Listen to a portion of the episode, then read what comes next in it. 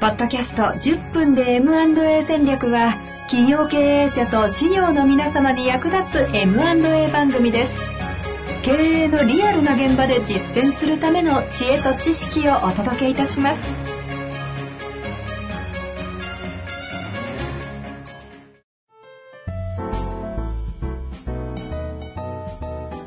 こんにちは、遠藤和樹です。白川正義の10分で M&A 戦略。白川さんよろしくお願いいたします。よろしくお願いします。さあ、ということでね、前回質問ありましたけれども、今日は最後にご紹介した業務提携、ええ企業提携を使った、段階的な M&A があるという話があったので、ちょっと M&A 実は事業上と一択っていう形じゃなくいろんなスキームがあると思うんで、ちょっとそのあたりご紹介いただけたらなと。はい。ありがとうございます。あの、まさにあの、一つの M&A の重要な切り口が、その、どういうふうに事業を相手に渡すかっていうスキームの話になってくるんですよね。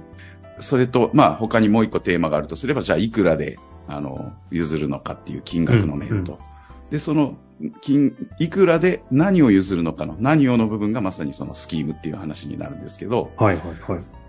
えっ、と、単純に言えば、まあ、株式を全部譲っちゃいますっていう話から、一部の事業だけを譲りますとか、そういう株式上と、事業上と、みたいな話もあるんですけど、これって支配権が完全にもうその事業の支配権を相手に移し切ってしまうっていうスキームなんですよね。はいはい。で、その手前に実はもう一個、あの、支配権は移転させないんだけれども、あの、一緒に事業をやる。つまり、うん平たく言えば、業務提携とか、ま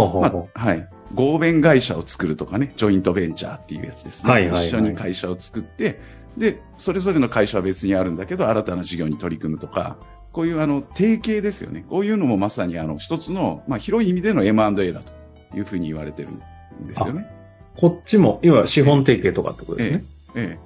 え。で、こういう議論って、あの、はいどちらかというと、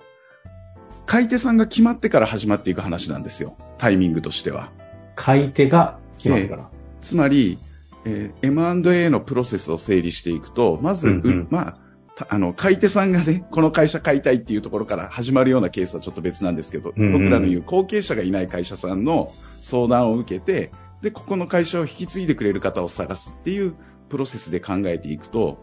あの、前回も話に出た、その、まず、あの、情報が流通できるっていう形にしないといけないので、はいはい。案件化、ノンネームシートを作って企業概要書を作るっていうことをやるんですけれども、うんうん。その企業概要書を作ったり、ノンネームを作ったりする作業って当然売り手さん側だけでやる、進めていくんですよね。はい。で、その中で、じゃあこの事業をどう譲るかっていうのを売り手さんが一体考えるんですよ。うんそれが売り手さんが希望する譲渡スキームっていう話なんですけど、で、そこからノンネームを見た買い手さんが現れて、この会社をぜひ引き継ぎたいですっていう話がこう続いていくわけじゃないですか。はい。その時に買い手さんが、あ、この会社さんなら、こういう形で引き継ぎたいですっていう、買い手側から希望するスキームっていうのが、今度は返ってくる。はい。ことになるはいわけですよなるほど。うん。例えば売り手さんが100%株式を買ってほしいですと言っていてもうんう、ん買い手さん側から見たら、いや、ちょっとこれ株式、100%株式譲渡はちょっとしんどいんですよねと。リスクあるかもとかいろいろリスクな理由で。ええ、リスクがあるとかですね、一部事業譲渡にすることで、買取金額を落とすっていうこともできるんですよね。ああ、確かに。うんはい。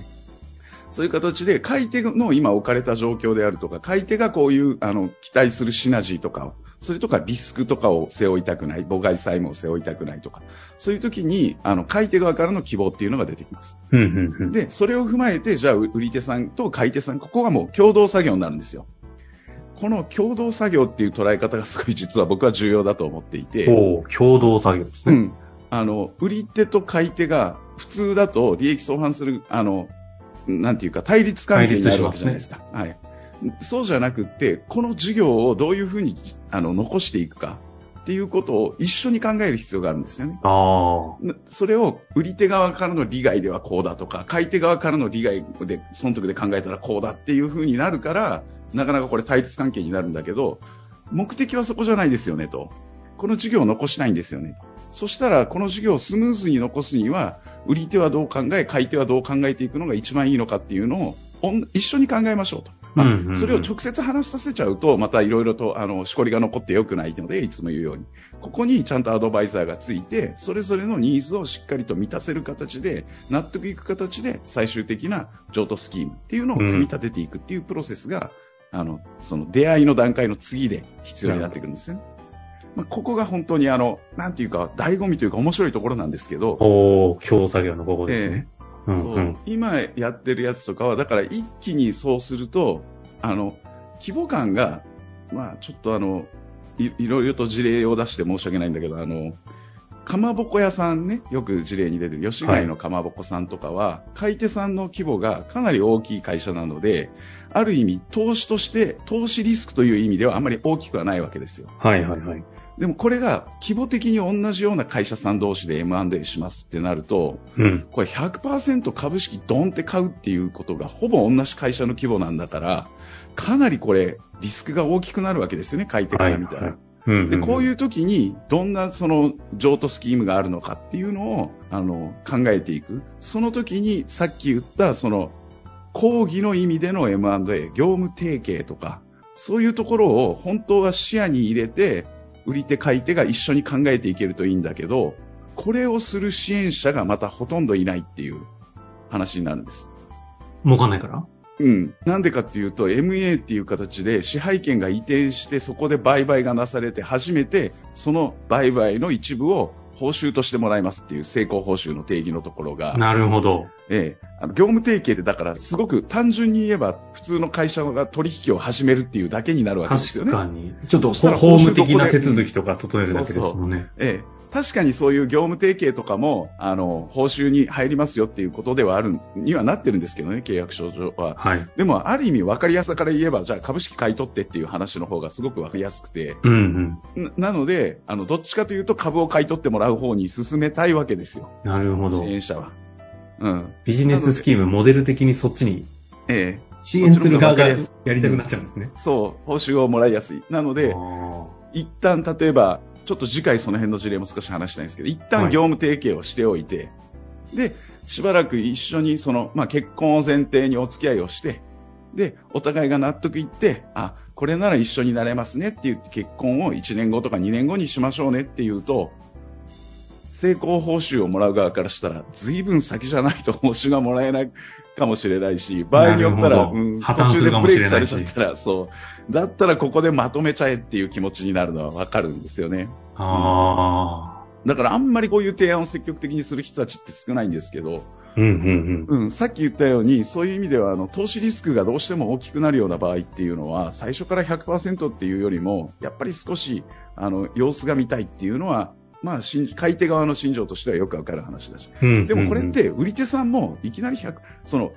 あの、売り抜いてね、株を全部お金に変えて、それで自分はいいですって言うなら、まあ、全部100%じゃないとダメだっていうこともあるんだけど、いやいや、事業をそれこそ、しっかり買い手さんが引き継いだ後に、残したいっていうところが目的なんでしょと。そしたらこの買い手にそれだけの力量があるのか、売り手としても見極める期間を作りませんかっていう話でもあるわけですよね。なるほど、なるほど。うん、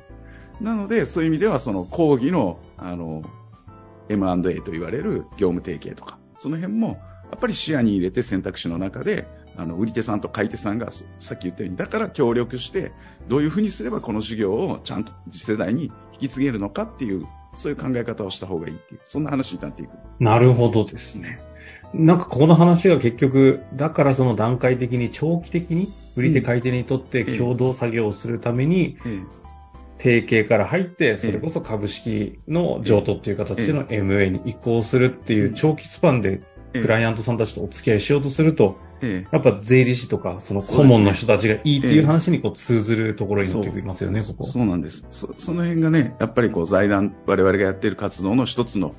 まあなんていうか、使命がそこにあるっていうか、そんな感じじゃないかなと思うんですけどね。意外と MA の話で株式譲渡の云々以外に、